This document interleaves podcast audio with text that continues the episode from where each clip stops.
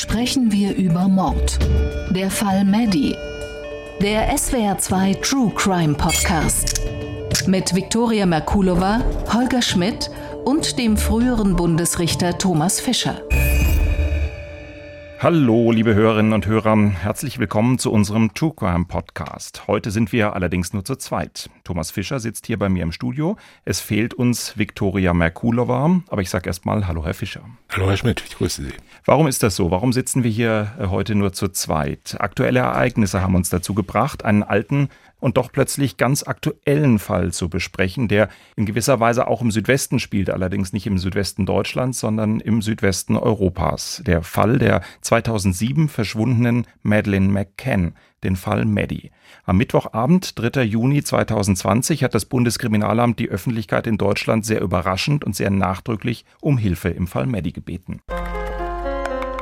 Please, please do not hurt her. Please don't scare her. Please tell us where to find her. We beg you to let Madeline come home. Daraus können Sie entnehmen, dass wir davon ausgehen, dass das Mädchen tot ist.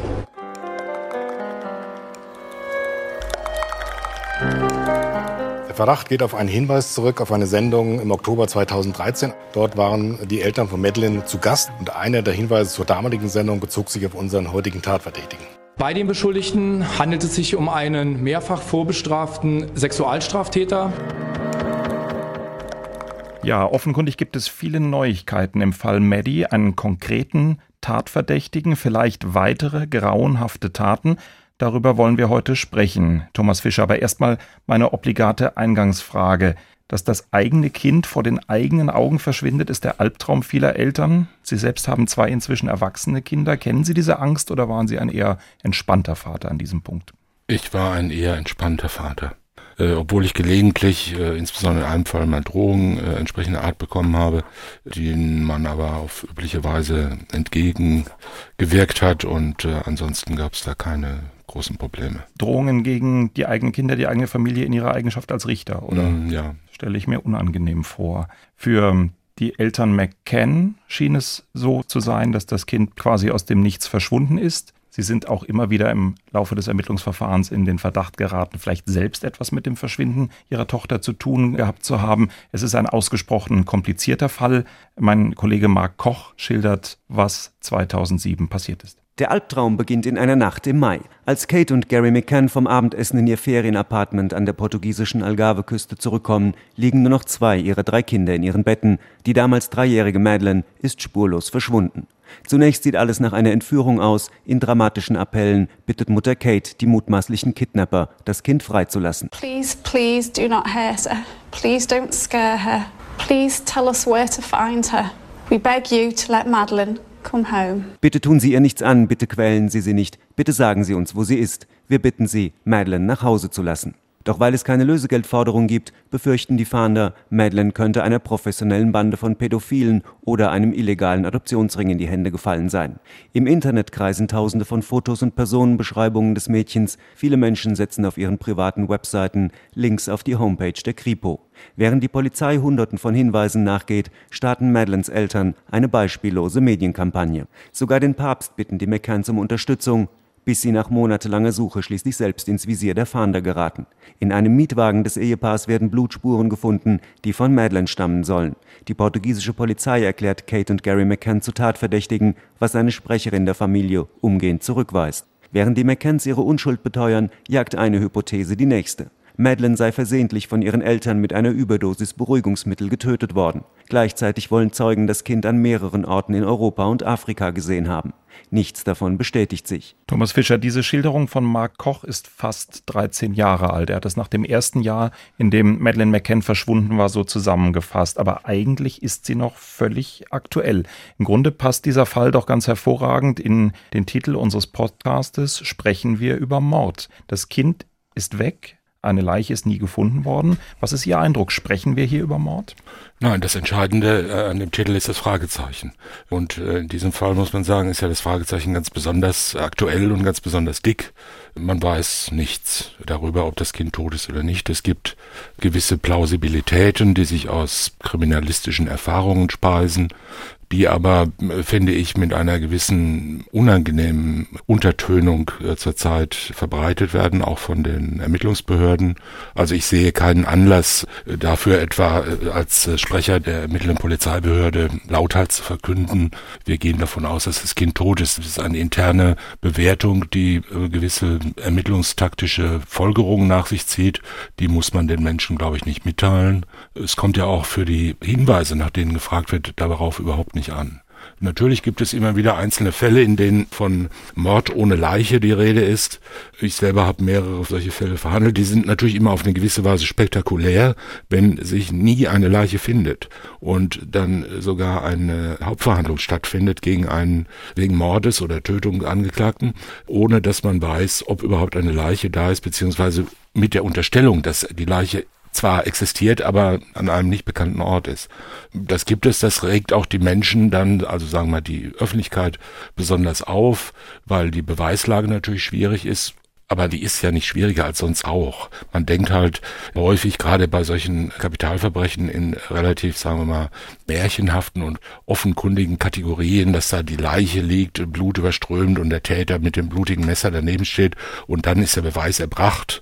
Oder dass sich, also jetzt um Edgar Allan Poe zu zitieren, der Leichnam erhebt und sagt, thou as the man und auf seinen Mörder deutet.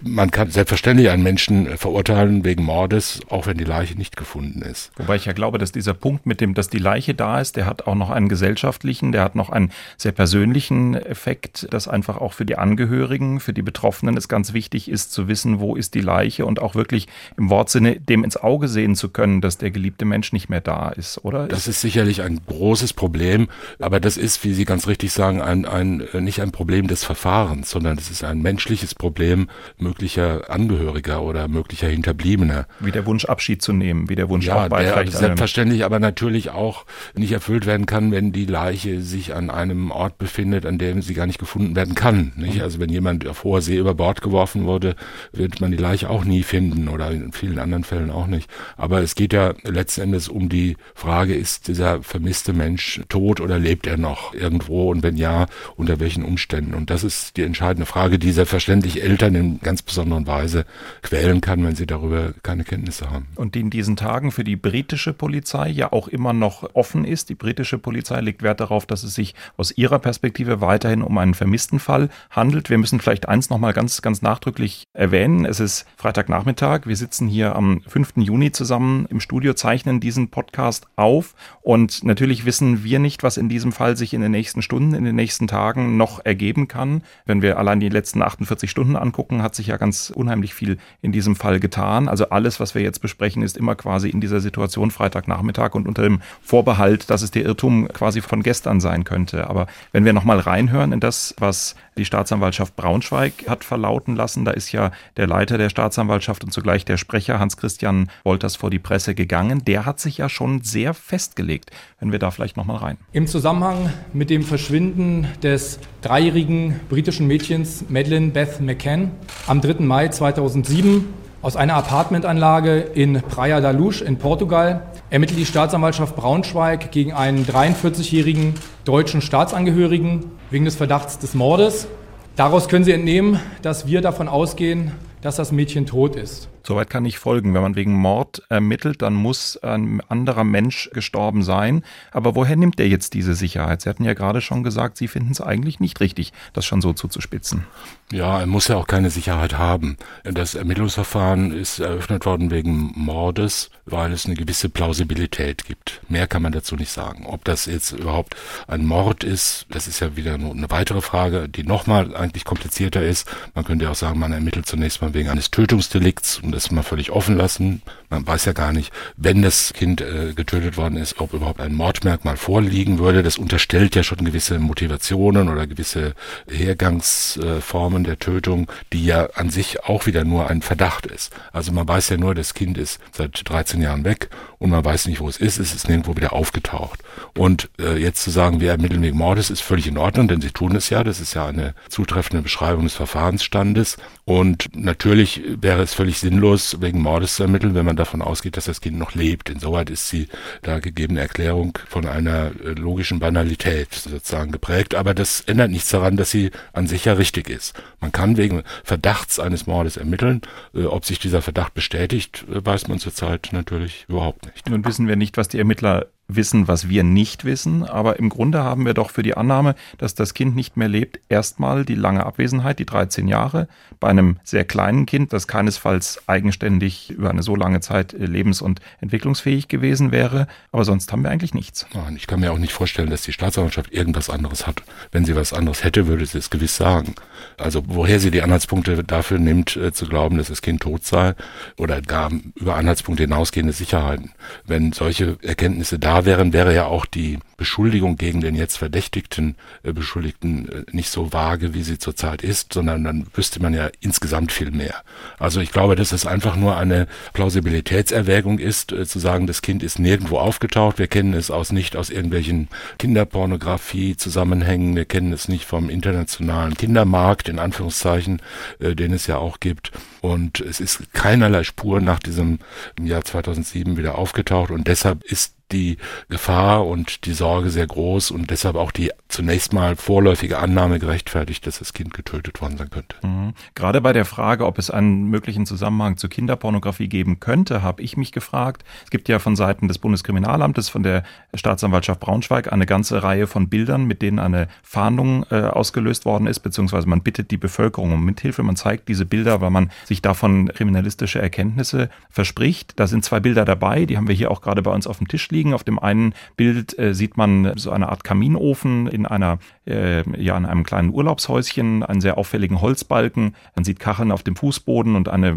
gewisse Unordnung. Das andere Bild zeigt offenbar den gleichen Raum noch einmal aus einer anderen Perspektive. Ein braunes Sofa steht da in der Mitte und man hat so ein bisschen den Eindruck, es wirkt, auf mich wirkt es so wie, wie so klassische Fotos, vielleicht nicht besonders geschickt gemacht, aber zur Darstellung eines Urlaubsdomizils, die man sich vorher mal angeguckt hat, und man fragt sich ein bisschen, was ist denn jetzt eigentlich mit diesen Fotos los? Denn die Polizei sagt ja auch, sie weiß genau, wo dieses Haus ist. Sie weiß genau, wer da gewohnt hat, nämlich der nun unter Verdacht stehende Mann. Aber trotzdem zeigt man diese Bilder und will Leute dazu motivieren, sich auf diese Bilder hin jetzt zu melden und irgendetwas dazu zu sagen, was die Polizei weiterbringen könnte. Mich hat es ehrlich gesagt daran erinnert, dass wir solche Bilder eigentlich nur kennen, wenn im Zusammenhang mit Kinderpornografie der Tatort oder das Kind gesucht wird. Dass das Bundeskriminalamt, dass andere Polizeibehörden sehr häufig dann solche solche Bilder zeigen, weil man wissen will, wo der Ort des Missbrauchs war oder weil man Assoziationen bei anderen möglicherweise betroffenen Eltern wecken möchte. Ja, ich denke, dass hier die Assoziationshoffnung ein bisschen anders ist.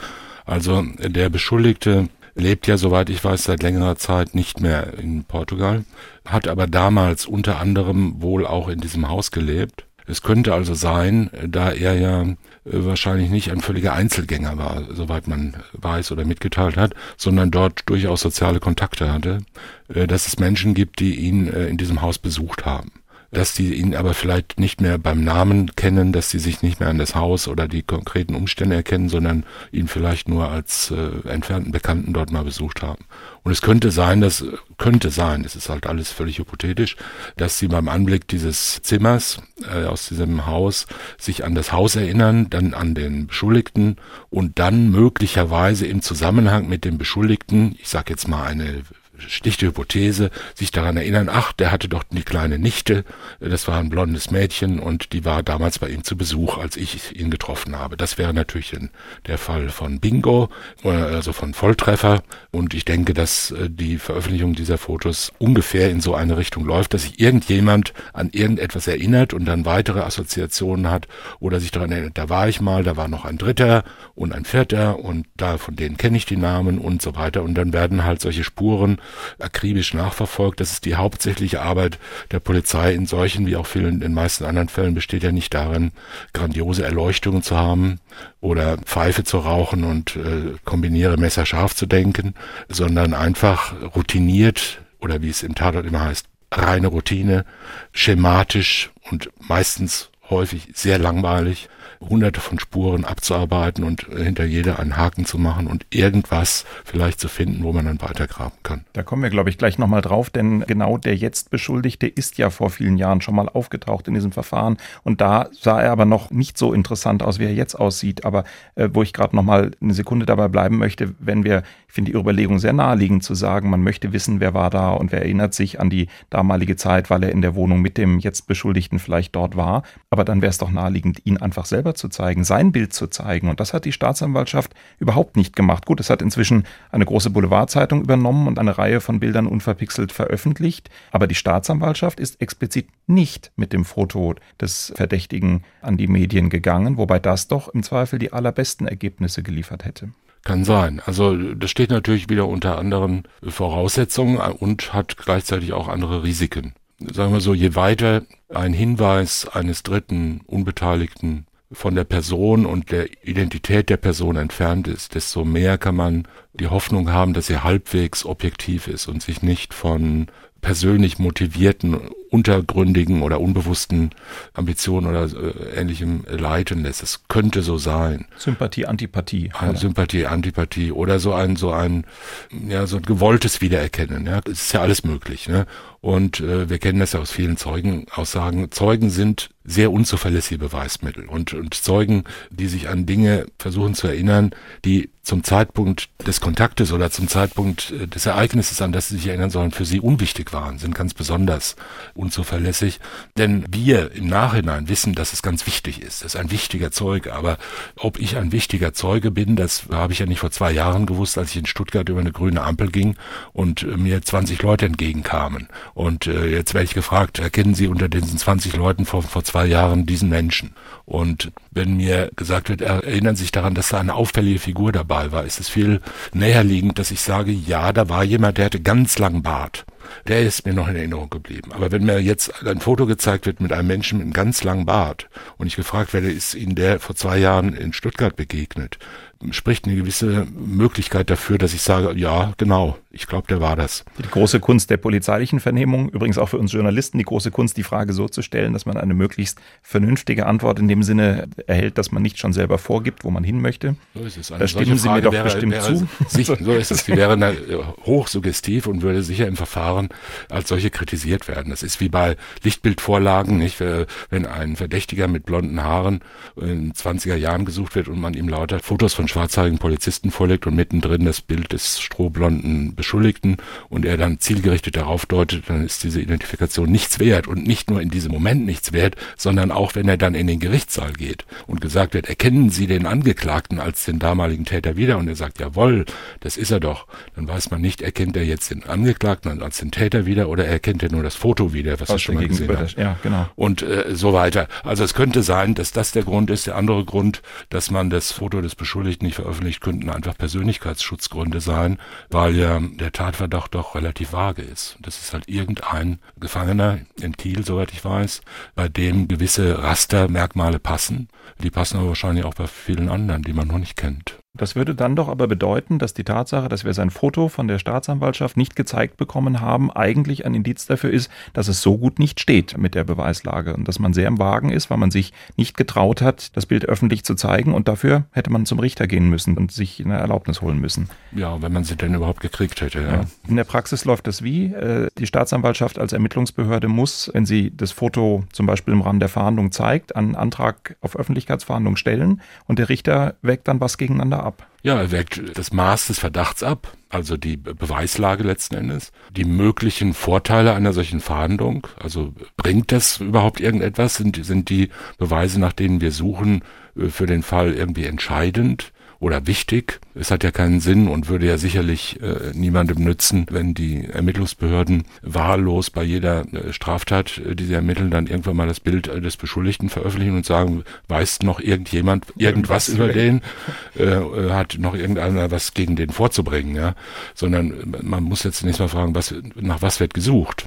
Und wenn schon ein dringender Tatverdacht da ist, ist ja die Wahrscheinlichkeit, dass man jetzt noch weitere wichtige Beweismittel nur dadurch finden kann, dass man das Foto veröffentlicht, zunächst mal nicht groß. Mhm. Also ähm, eine Öffentlichkeitsfahndung wird nicht häufig gemacht und zwar zu Recht. Ja. Also wenn man an jedem alle 100 Meter in der Stadt irgendein Fahndungsplakat sehen würde und zwar immer von anderen Menschen, ja, von Tausenden von Menschen, mit denen die Städte plakatiert wären, äh, das wäre ja ein schrecklicher äh, Zustand und es würde ja auch wenig bringen.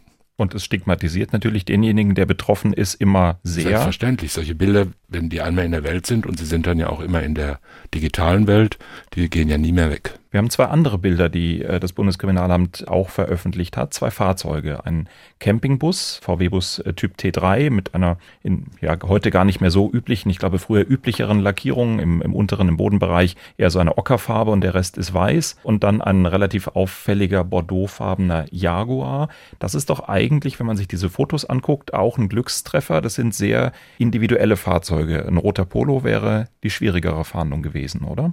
Na gut, also vor 13 Jahren fuhren noch eine Menge T3s rum. Wahrscheinlich in, in dieser Gegend von Portugal besonders viele. Die waren auch alle wahrscheinlich in einem ähnlich ähm, gepflegten, Zustand. gepflegten Zustand und wurden von irgendwelchen Weltreisenden äh, benutzt. Und ein, X, ein dunkelroter XJ6 ist natürlich ein schönes Auto. Es mag sein, wenn man vor 13 Jahren da wohnte und jemanden kannte, der dieses Auto immer fuhr, dann wird man sich an ihn erinnern, wahrscheinlich. Und deshalb ist es natürlich schon okay, schon gut. Und wenn einer jetzt zufällig auch noch beide Fahrzeuge benutzt haben sollte und sich jemand findet, bei dem der mit abwechselnd mit diesen beiden Fahrzeugen vorfuhr, dann wird man wahrscheinlich sagen können, ja, die Identifikation wird wahrscheinlich stimmen, weil es eine seltene Kombination ist. Sie sind nach meinem Eindruck ein, ein Fan äh, schöner und besonderer Autos. Was, was schließen Sie aus dem Jaguar? Kann man da was über den Fahrer sagen? Für nein, was steht nicht, nein, nein, das kann man nicht Fahrzeug? unbedingt sagen. Ja klar, Jaguar ist natürlich, es war ein XJ6, er sieht auf dem Foto relativ gepflegt aus. Eine kleine Beule am rechten vorderen Kotflügel, wie ich sehe. Also nicht äh, ganz gepflegt, kann auch schon zum damaligen Zeitpunkt acht Jahre alt gewesen sein, schätze ich mal.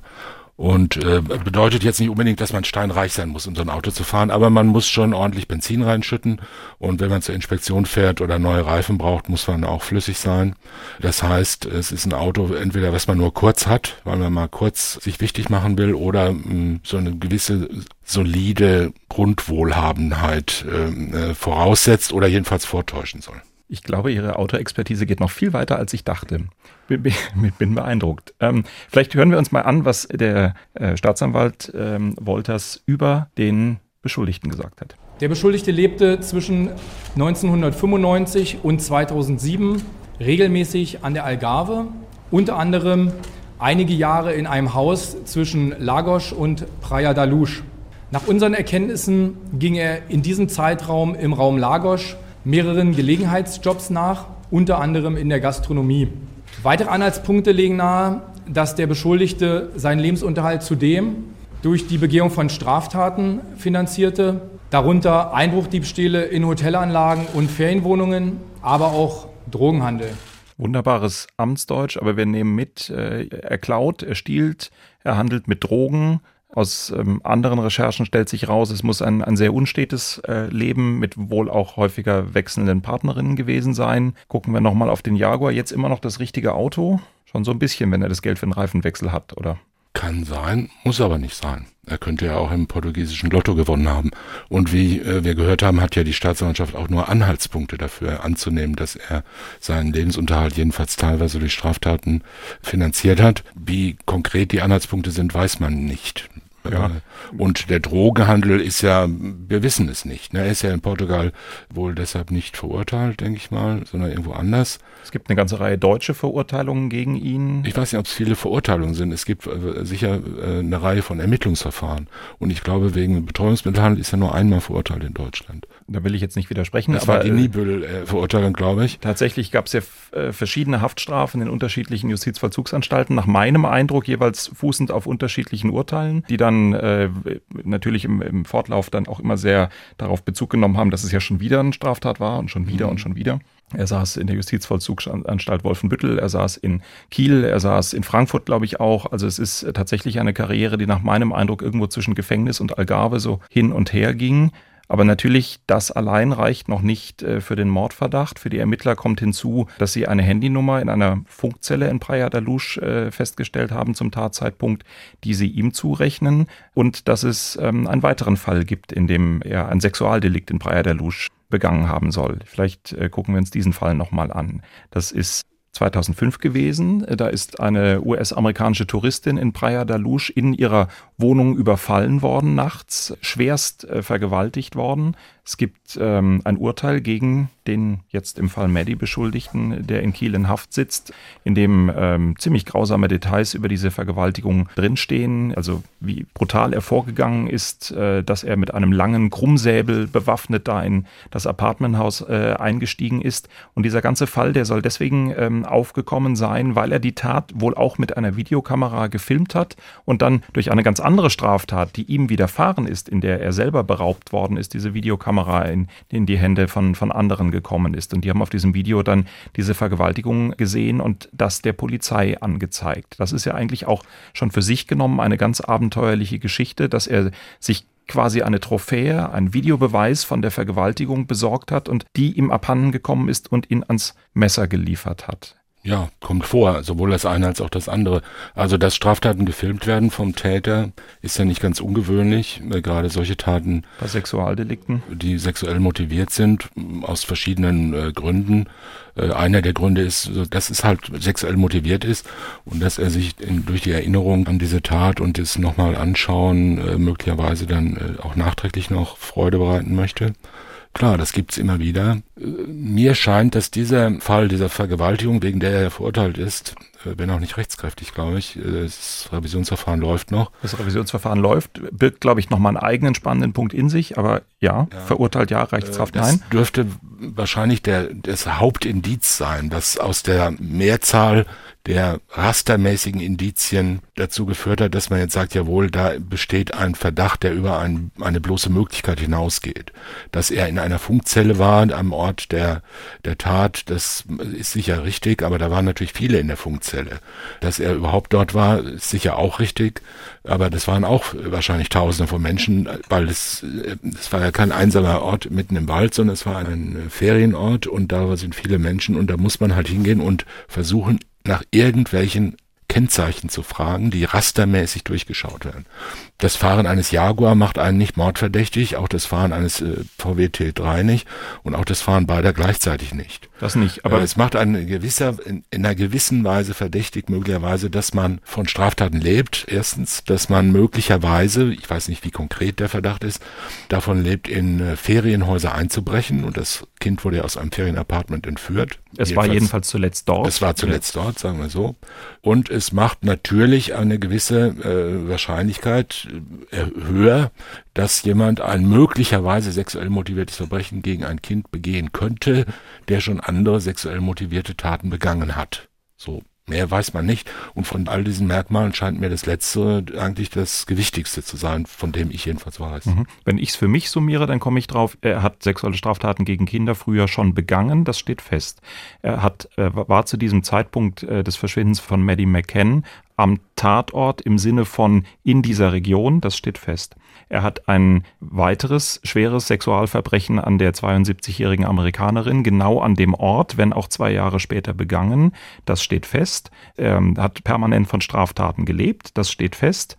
Und jetzt haben wir noch einen weiteren Mordfall, der in Deutschland spielt, nämlich den Fall ähm, der verschwundenen Inga in, in Stendal. Und auch hier zeigt sich die Möglichkeit, dass er an diesem Tatort gewesen sein könnte, kommt auch noch hinzu. So ganz wenig ist es aber auch nicht, Herr Fischer, oder? Ja, wobei ich jetzt in Ihrer Aufzählung äh, gewisse Fragezeichen äh, anbringen würde. Nur zu. Die Vergewaltigung, das ist aber nur ein kleiner Datumsfehler, war nicht zwei Jahre später, sondern zwei Jahre früher, 2005 und die, äh, der Medi-Fall war 2007. 2007 genau. Und dass äh, er von Straftaten gelebt hat, ist eine, äh, dafür gibt es Anhaltspunkte. Mehr nicht. Wir wissen, es ist eben nicht sicher. Ich bestreite überhaupt nicht, dass es. Halte ich jetzt aber gegen.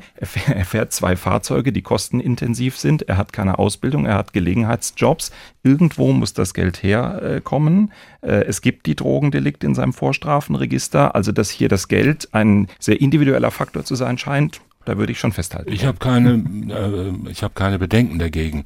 Allerdings ist natürlich mit Betäubungsmitteln zu handeln ja auch nicht gerade sehr indiziell dafür, dass man Morde begeht. Und auch nicht, dass man Vergewaltigung begeht. Es ist ein indiziell dafür, dass man, sagen wir mal, ein lockeres Verhältnis zur Rechtsordnung hat. Aber es gibt sehr viele Menschen, die mit Drogen handeln, was, mit welchen auch immer, ich weiß es ja nicht, mit welchen er gehandelt haben soll, die trotzdem ihr Lebtag sicherlich keinen Mord und auch keine Vergewaltigung begehen. Andere Frage wäre ja, wie viele Menschen lebten damals in Praia oder hielten sich zum Tatzeitpunkt dort auf, die jemals in ihrem Leben schon eine Sexualstraftat begangen haben oder der, derer beschuldigt wurden. Ich weiß es nicht. Sie wissen es sicher auch nicht. Äh, möglicherweise weiß es die Polizei. Dann, wenn man zum Beispiel darauf kommen würde, dass man sagt, damals lebten 100 Menschen in diesem Ort oder in der näheren Umgebung, die früher oder später auch schon mal irgendwas mit der Polizei zu tun hatten, und zwar wegen sexueller Verfehlungen, dann würde man die Sache schon wieder anders sehen. Hm. Und äh, das ist ja gerade die Aufgabe einer Ermittlungsbehörde, aus der nicht den Treffer zu nehmen und dann die Wirklichkeit um den Treffer herum zu gestalten, sondern den Treffer aus der Wirklichkeit herauszuholen.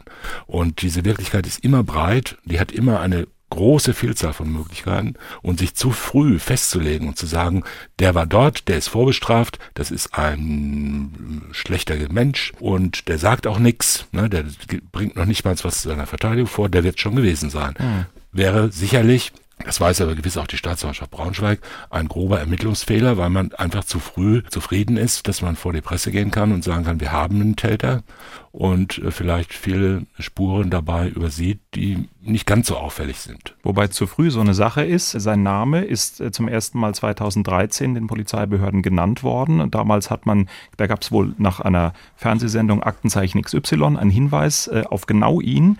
Und damals hat man aber gesagt, das ist zu vage, das ist zu wenig, was wir haben. Aber seitdem war dieser Namen, sagen wir mal, auf der Liste der, wie soll man es nennen, der potenziellen Kandidaten, aber wirklich in einem ganz, ganz, ganz losen Verdachtsgrad erst erst, weil man eigentlich tatsächlich nicht viel als, mehr als diesen Hinweis hatte.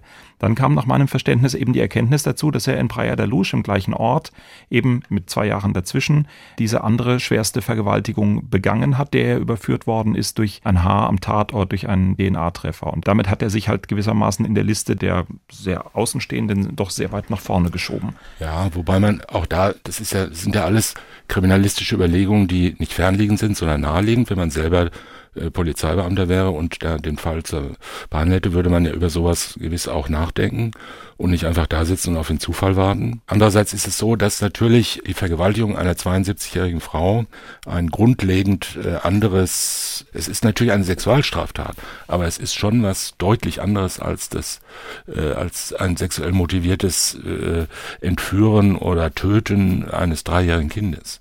Das, sagen wir mal, hängt jetzt psychologisch gesehen nicht zwingend miteinander zusammen. Wir wissen von diesem Angeklagten, dass er im Alter von, glaube ich, 17 Jahren mal wegen sexueller Handlung vor einem Kind äh, strafverfolgt worden ist und dafür irgendeine jugendrechtliche äh, Sanktion bekommen hat. Das würde ich aber mal eher rauslassen. Ja? Also im Alter von 17, so am Ende der Pubertät, da macht ja so mancher so manches. Ja? Und das äh, verwechselt sich dann, bis, bis einer dann mal 30 oder 40 ist.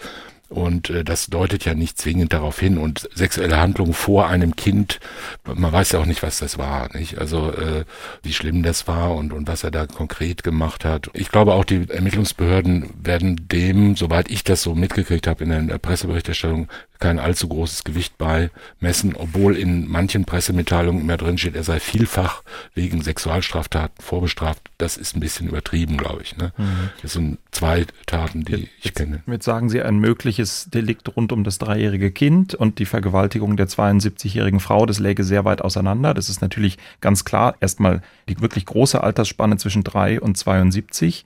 Aber auf der anderen Seite sind die Situationen möglicherweise, wenn es denn so war, sehr ähnlich. Nachts ins Schlafzimmer eingestiegen. Die Wehrlosigkeit ist im Zweifel bei ähm, einem dreijährigen Kind und einer 72-jährigen Frau im Schlaf auch grob gesprochen ähnlich. Also vielleicht doch gar nicht so unterschiedlich, oder? Nein, ich bin kein äh, psychologischer Sachverständiger und ich habe da keine größeren äh, Sachkenntnisse als andere auch. Ich meine nur, es ist, sagen wir mal, es ist selbstverständlich näherliegend, als wenn man sagen würde, der wird es wahrscheinlich gewesen sein, denn der hat ja. ja. auch schon mal einen Banküberfall begangen. Ja.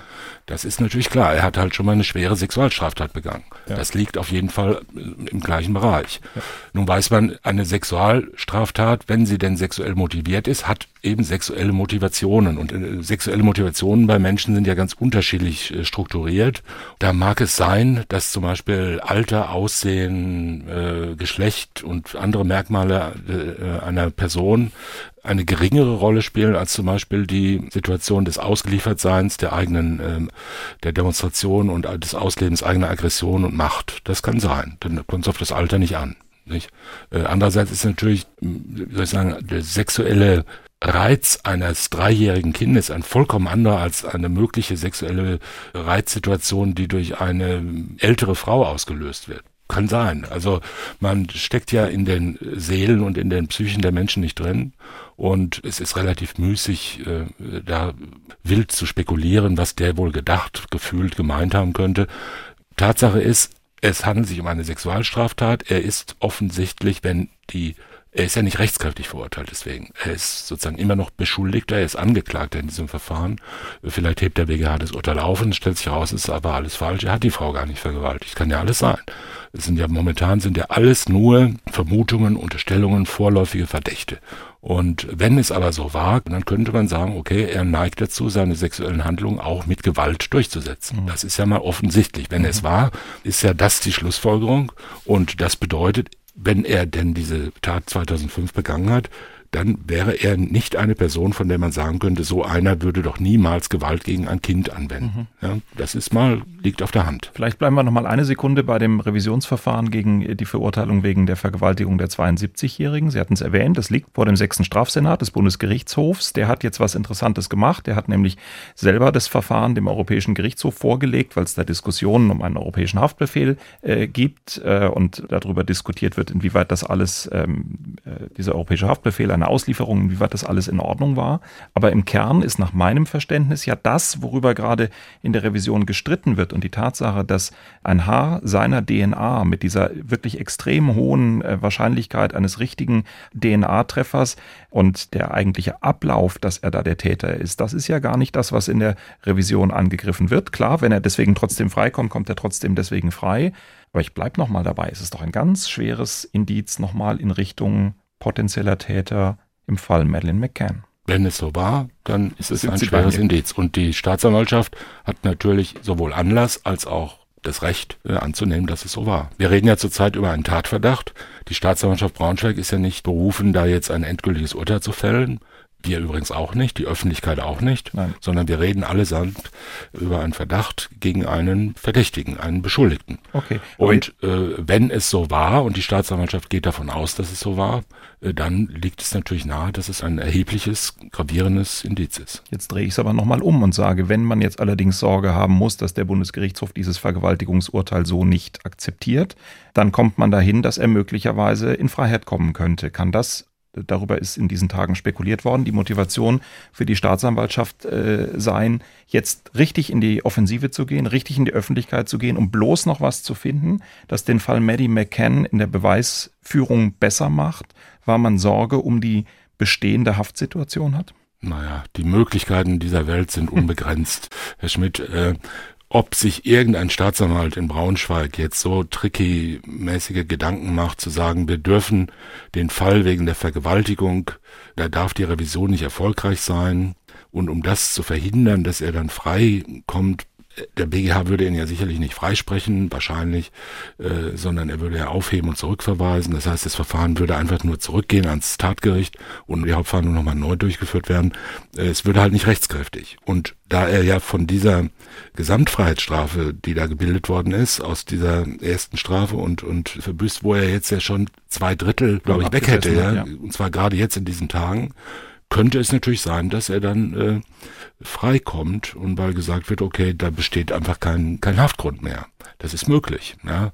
Das hat aber natürlich jetzt mit dem Fall Meddi an sich gar nichts zu tun. Und äh, die Unterstellung, die Staatsanwaltschaft Braunschweig würde den Fall Meddi sozusagen nur als Mittel zum Zweck benutzen, um eine Überhaft in einem anderen Verfahren äh, durchzusetzen und in dem anderen Verfahren zu verhindern, dass der Angeklagte aus der Urhaft entlassen wird, äh, das wäre meines Erachtens zu weit hergeholt. Nichts ist unmöglich, wie wir wissen, aber es nicht naheliegend. drängt sich auch nicht gerade so auf. Überhaft müssen wir vielleicht kurz erklären. Überhaft ist, wenn jemand schon in Haft ist und dann in anderer Sache nochmal ein anderer Haftbefehl ja, oder eine man kann Verurteilung? Ja nur immer einmal in Haft sein oder nicht. Ja. Aber es kann ja sein, dass Haftbefehle, Verfahren ganz unterschiedliche Schicksale erleiden und es kann sich herausstellen, dass Strafhaft vollstreckt wird oder Untersuchungshaft vollzogen wird wegen einer Sache und dann stellt sich raus, er war es nicht. Der, der wirkliche Täter hat sich gemeldet, hat gesagt, es tut mir leid, ich war es, bitte lass ihn frei, dann wäre der Haftbefehl sofort aufzuheben und äh, wenn er aber wegen einer ganz anderen Tat hochgradig tatverdächtig ist und ein Haftgrund besteht, dann würde er freizulassen sein, Haft darf wirklich nur so lang vollzogen werden, wie der Grund besteht. Und wenn sich herausstellt, dass der Haftbefehl aufzuheben ist, dann ist er alsbald sofort aufzuheben. Und das wird telefonisch an die JVA mitgeteilt und er wird innerhalb von einer Dreiviertelstunde geht er in die Kleiderkammer, holt sein Zeug ab und steht vor der Tür. Und weg ist er, wenn er will oder kann. Und äh, das will man verhindern, indem man in dem zweiten, jetzt im hypothetischen zweiten Verfahren, äh, einen weiteren Haftbefehl erlässt äh, und dann wird Überhaft notiert. Das ist ein rechtstechnischer, verwaltungstechnischer Ausdruck.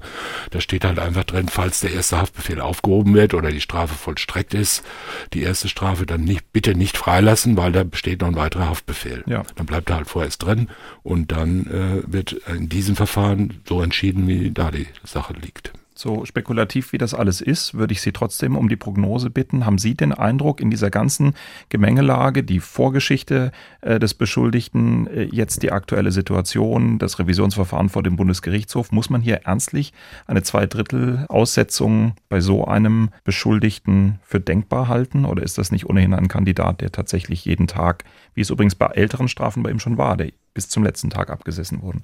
Wenn der Vollvollstreckung schon gehabt hat, liegt es natürlich nicht sehr fern, dass er auch diesmal vollständigen Vollzug hat, aber unmöglich ist natürlich nichts. Aber hm, ich kenne ja das Verfahren Medi nicht und noch viel weniger kenne ich das Verfahren von 2005 und die und die Aktenlage und es ist alles möglich und äh, da kann man mal auf Nummer sicher gehen. Okay, über eine Sache müssen wir unbedingt noch sprechen. In diesem Fall Madeleine McCann ist ja seit vielen, vielen Jahren so viel berichtet und so viel spekuliert worden und relativ bald, ganz am Anfang hat es der Kollege Mark Koch auch schon erzählt, sind auch die Eltern unter Verdacht geraten, aus ganz unterschiedlichen, teilweise sehr subjektiven Gründen. Es gab Beobachter, die haben gesagt, die sind immer eigentlich zu perfekt, die sind da immer händchenhaltend dagestanden und haben gesagt, wir suchen unsere Maddie und man hat es ihnen ab einem gewissen Punkt irgendwo nicht mehr abgenommen. Es gab Blutspuren in dem Mietwagen, die aber erst Monate ähm, nach der Tat gefunden wurden, wo man nie sagen konnte, erstens ist es überhaupt das Blut von Maddie, zweitens äh, in einem Mietwagen, den haben Dutzende von Leuten gehabt, also es war völlig unklar, wo es herkam.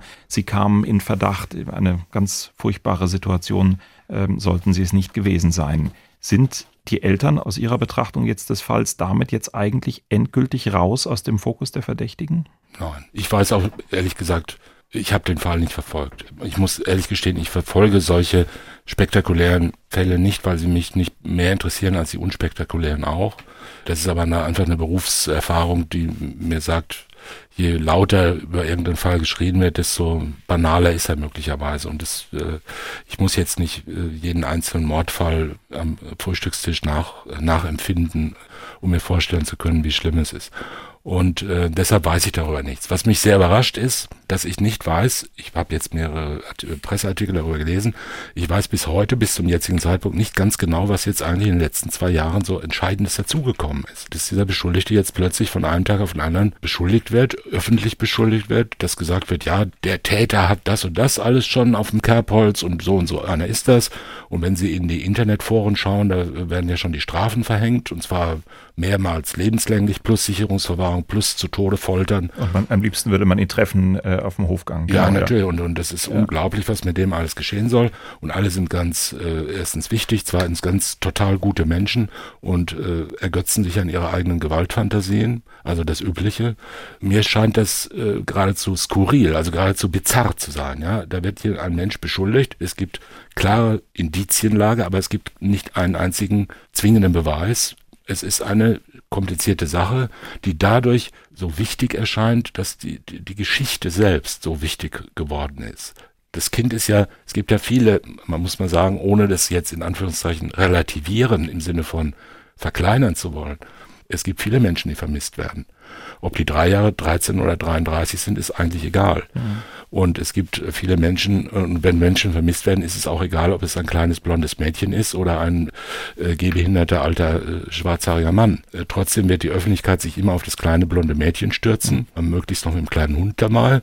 Und äh, die Tränen werden fließen und die Verzweiflung wird groß sein und die Gewaltfantasien noch viel größer. Das ist ein, äh, ein Phänomen, was wir immer wieder erleben, was aber Ermittlungsbehörden kennen und kennen müssen und berücksichtigen müssen.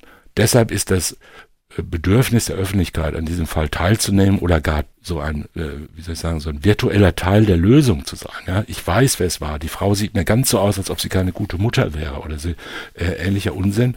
Das äh, wird ja tausendfach produziert von den Menschen, aufgenommen, wiedergespiegelt in, in, in Internetforen, in Zeitschriften, in Zeitungen, äh, in, in Fernsehsendungen und so weiter wiedergespiegelt und das Ganze gewinnt ein Gewicht, das äh, völlig unverhältnismäßig ist und die wirklichen Fakten gar nicht berücksichtigt. Unter solchen Umständen kann auch eine Ermittlungsbehörde sehr stark unter Druck geraten.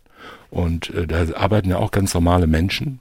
Auch die sind ja unter Druck, auch die möchten äh, anderen gefallen und äh, gut dastehen und äh, als ordentliche Berufsträger erscheinen und dann macht man halt ein ganz entschlossenes Gesicht und sagt, wir wissen, wer es war, deutsches Volk, sei beruhigt, wir haben den Täter. Und das äh, kann Do sein. Deutsches Volk reicht gar nicht, ja. Halb Europa ja, ja, äh, guckt drauf. Dieser, dieser Fall Und ist englisches eben, Volk. Dieser Fall ist so groß geworden dadurch, dass die Eltern eines sich ja ganz richtig gemacht haben, dass sie auf der Suche nach ihrem Kind einfach sehr geschickt äh, die öffentliche Aufmerksamkeit auf den Fall gezogen haben ähm, da, da vieles medial richtig gemacht haben und dadurch natürlich eine internationale Öffentlichkeit hatten, die sich dann andererseits auch wieder gegen sie gedreht hat, als es, als es entsprechend sah. Aber deswegen wissen so viele Menschen von dem Fall, deswegen bewegt äh, viele Menschen der Fall und deswegen ist dann die kleine Staatsanwaltschaft Braunschweig plötzlich so sehr im Fokus äh, der internationalen ja, also ich Denke, man kann nur empfehlen, diesen Nebel der Bedeutsamkeit, diesen großen Nebel, der darüber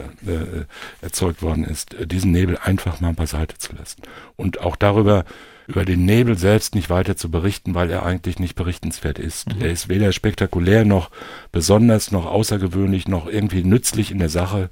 Er belastet alle führt zu einer, so einer gewissen Bedeutsamkeit und, und, und Wichtigkeit von allem, was geredet wird, aber in der Sache ist es völlig unerheblich. Die Staatsanwaltschaft ähm, und die Polizei, die glaube, die wissen schon, was sie tun und äh, man wird abwarten, ob sich dieser Verdacht noch weiter äh, konkretisiert und äh, so weit konkretisiert, dass da eine Anklage oder sowas mal rauskommen kann. Ich verstehe, was Sie meinen, aber ist es nicht, oder was sage ich jemand, der jetzt sagt, ja, aber wenn ich an den Fall Maddie denke, dann denke ich doch äh, an die Sorge um mein eigenes Kind. Meine Tochter könnte ja verschwunden sein, deswegen will ich unbedingt für mich so sehr wissen, wer hat hier das Kind genommen? Ja, das halte ich für ein ziemlich, ehrlich gesagt, für ein etwas kindliche Einwand oder ein kindliches Anliegen. Ich glaube, das denken viele Menschen. Ja, das denken viele Menschen, aber das bedeutet ja nicht, dass es richtig ist oder dass es, äh, dass man es wirklich ernst nehmen muss in einem Sinne, dass man sagt, ja, diesem Bedürfnis müssen wir genügen. Mhm. Man muss das Bedürfnis verstehen. Mhm. Man muss das Bedürfnis nicht dadurch wichtig machen, dass man ständig darüber spricht, berichtet, reflektiert, analysiert, äh, wie wichtig dieses Bedürfnis ist, wie mhm. schrecklich die Menschen leiden durch die bloße Vorstellung, sie selber könnten leiden. Ja, es ist ja inzwischen so, dass jemand, äh, der in, im Internet schreibt, äh, arme Familie, dreimal geschrieben hat, arme Maddie, der fühlt sich ja schon praktisch selbst als Opfer. Mhm. Ja, und äh, alle laufen nur noch rum und, und, und wollen äh, Opfervertreter sein. Ja, und äh, 30 Millionen Opferbetreuer sind unterwegs und, und erzählen sich gegenseitig, wie furchtbar es ist, dass Menschen Straftaten begehen dass Menschen Unglück erleiden, dass Menschen Grausamkeit erleiden, Gewalt, Vergewaltigung und anderes. Das ist ja nicht neu und das ist auch nicht überraschend und das kann vorkommen. Und äh, es gibt sehr viele, sehr viele kleine blonde Mädchen und die aller, allermeisten werden weder entführt noch ermordet, noch vergewaltigt, noch missbraucht. Und äh, jeder einzelne Fall ist schrecklich, aber man muss äh, nicht glauben, weil jetzt mal plötzlich wieder in allen äh, Zeitungen steht, dass vor 13 Jahren Maddie verschwunden ist und wir jetzt vielleicht einen haben, der verdächtig genug ist, ihn anzuklagen und dass das ein Deutscher ist, was immer das bedeuten soll. Da müsste man jetzt wieder ganz neu sich vorstellen, wie es wäre, wenn das eigene kind, kind, entführt würde. Ja. Es ähm. gibt jeden Tag äh, eine Menge furchtbare Verbrechen auf der ganzen Welt, für die sich kein Mensch interessiert. Wenn, wenn es zur Anklage gegen diesen Beschuldigten kommt, dann kann das die Staatsanwaltschaft Braunschweig machen für einen Fall in Portugal und dann könnte das Verfahren hier stattfinden oder würde man ausliefern? Was würde passieren? Nein, das ist ja ein deutscher Staatsangehöriger. Braunschweig ist deshalb zuständig, weil der Beschuldigte zuletzt in Braunschweig gewohnt hat. Wenn sonst kein Anhaltspunkt da ist, nimmt man den letzten Wohnsitz und die könnte dann natürlich gegen den deutschen Staatsangehörigen ermitteln und auch Anklagen des Verfahrens führen und würde das auch sicher tun. Am Landgericht Braunschweig dann? Am Landgericht Braunschweig wenn jetzt der Fall Inga in, in Stendal, ist noch sehr hypothetisch, aber wenn er hinzukäme. Da müsste man sich dann einigen, sagen, wer ja. es macht. Ja. Könnte sein, dass es verbunden wird, könnte auch nicht sein. Das weiß man ja nie, woher noch irgendwelche Verfahren kommen könnten. Zum Ende, was kann man Familie McCann jetzt wünschen? Ein Sprecher der Familie hat sich gestern gegenüber den Medien geäußert. In mehr als 13 Jahren kann ich mich nicht an ein Stadium erinnern, in dem die Polizei so spezifisch war über den Verdächtigen und über Details, über seine Bewegungen, seine Autos, seine Mobilnummern. Ja, es gab schon tausende Spuren und Hinweise, aber diesmal scheint es doch von Bedeutung zu sein. Also zumindest bedeutender zu sein was wünschen wir, Herr Fischer, Familie McCann? Möglichst schnelle Klarheit, oder? Das wünschen wir der Familie und äh, der Rechtsgemeinschaft und uns allen. Aber die Klarheit sollte nach den üblichen Regeln erfolgen und nicht mit Gewalt erzwungen werden. Und äh, es geht nicht um Klarheit an sich, sondern es geht um die Wahrheit. Die Wahrheit und den Rechtsstaat. Also eigentlich stellen wir am Ende dieser Folge fest, sind wir vielleicht im Fall Madeleine McCann gar nicht so weit, wie wir alle glauben. Das sehe ich so. Das war unser SWR 2 Podcast sprechen wir über Mord zum Fall Maddie McCann. Thomas Fischer und ich verabschieden uns. In zwei Wochen hören Sie dann auch Viktoria Merkulova wieder. Wir sprechen dann über eine dramatische Brandstiftung hier in Baden-Baden, quasi vor unserer Haustür, und darüber, wann der Brandstifter zum Mörder wird. Bis dahin. Sprechen wir über Mord. Sie hörten einen Podcast von SWR2. Das komplette Podcast-Angebot auf swr2.de. SWR2 Kultur neu entdecken.